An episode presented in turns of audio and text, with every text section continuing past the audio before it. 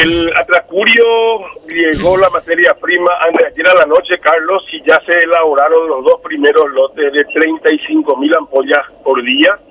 Estas ampollas ahora tienen un proceso que por normas GMP se llaman esterilidad, que son dos semanas de esterilidad, y a partir de ahí se liberan. O sea, nosotros estimamos que ya empezó el, primer lote, ya tiene su segundo día de esterilidad, así que en, ocho días más ya va a estar disponible.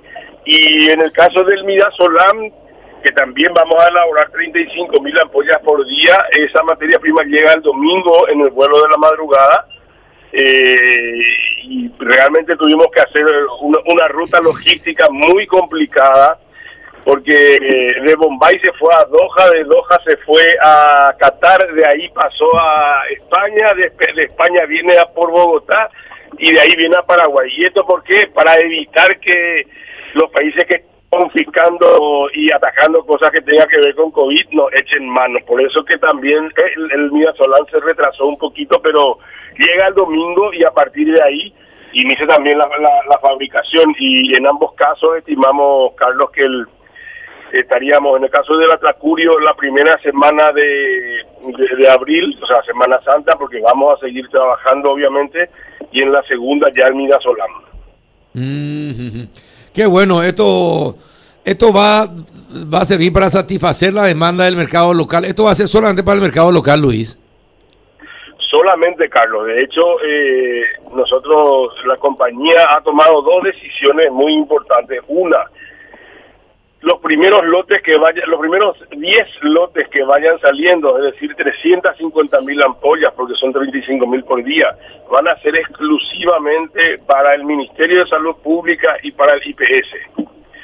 Eh, porque de esa manera también nosotros lo que pretendemos es estar abasteciendo a los hospitales, significa que la gente ya no va a tener que salir a rebuscarse y también vamos a desalentar algunos eh, excesos de precios que se pudieron haber dado. Entonces, eh, mitigamos de esta manera, con esta medida de priorizar el sistema de salud pública.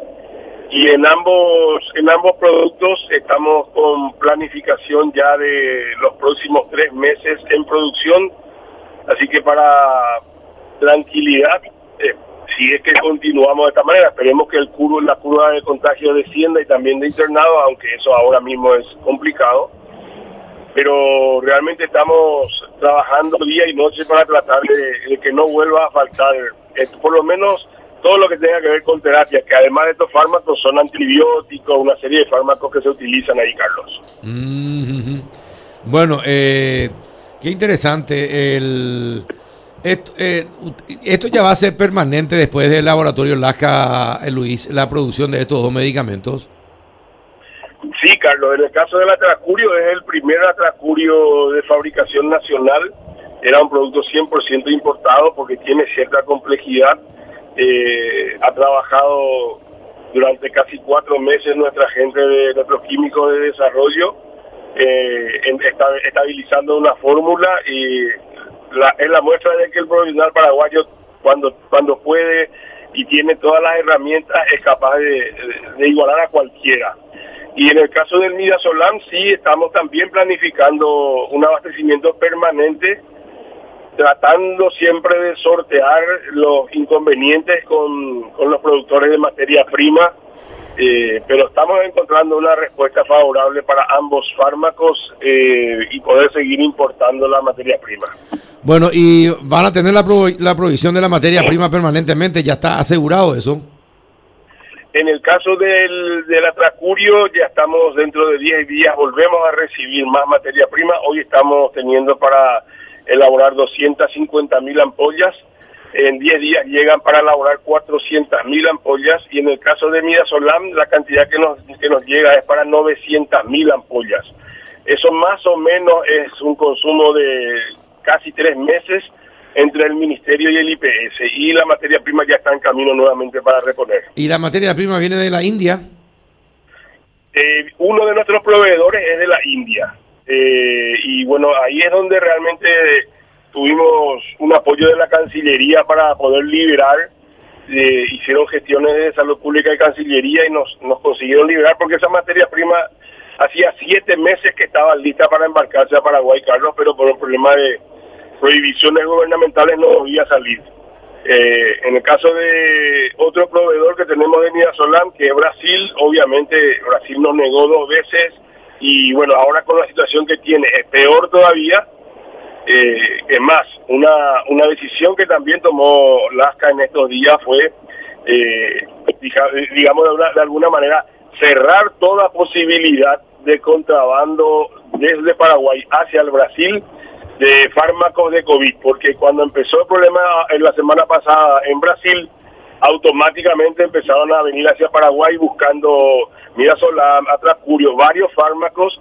Yo sabes que la frontera es permeable ahí, entonces desde el ASCA se dio la decisión de que nadie puede comprar algo que no, no vino comprando permanentemente, porque ahí es donde uno puede descubrir que, que puede haber una fuga, Carlos.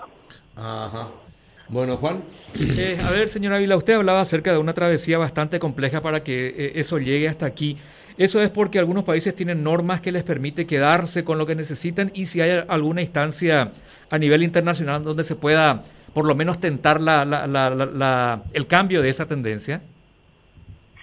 Y Juanito, acordate que el año pasado hubieron países que retuvieron respiradores, que retuvieron trajes.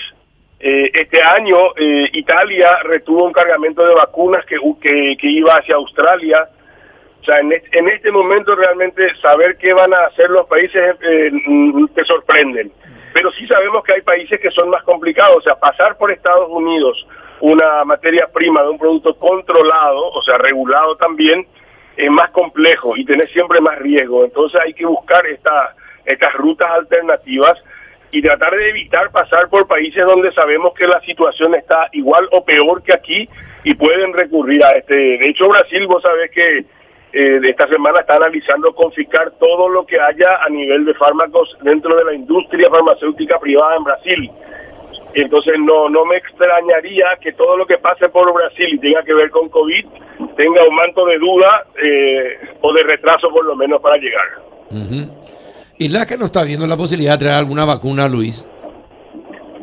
Seguimos trabajando, Carlos. En nosotros tenemos un trabajo en este momento eh, de apoyo a la, gestión del Ministerio de Salud en el sentido de poner todos nuestros contactos eh, y, vínculos permanentes con nuestros proveedores. Primero podamos traer a través de salud pública eh, y si existe la posibilidad en paralelo algo del, del mercado privado. O sea, estamos todos los días trabajando con proveedores, se están tendiendo puentes, pero la decisión que también dijimos es que hasta que no haya algo eh, concreto. Y concreto es una cosa, Carlos, contratos firmados y pago anticipado de las vacunas. Eh, así se están manejando hoy los proveedores. Aquí no, no es que uno pueda hacer un pedido, una orden y dire, no, tenés que pagar. Una vez que hayas pagado todo, a partir de ahí se empieza a generar los plazos, que en el menor de los casos son de un mes. Y, bueno, estamos, eh, seguimos trabajando en eso. Pero estamos hablando de una inversión muy grande, Carlos, porque la mayoría de los proveedores hablan de unas pequeñas cantidades, pequeñas cantidades para ellos son un millón de dosis. Y un millón de dosis hoy de cualquiera de las vacunas estamos hablando de por encima de 15 millones de dólares que tenés que desempolsar al contado.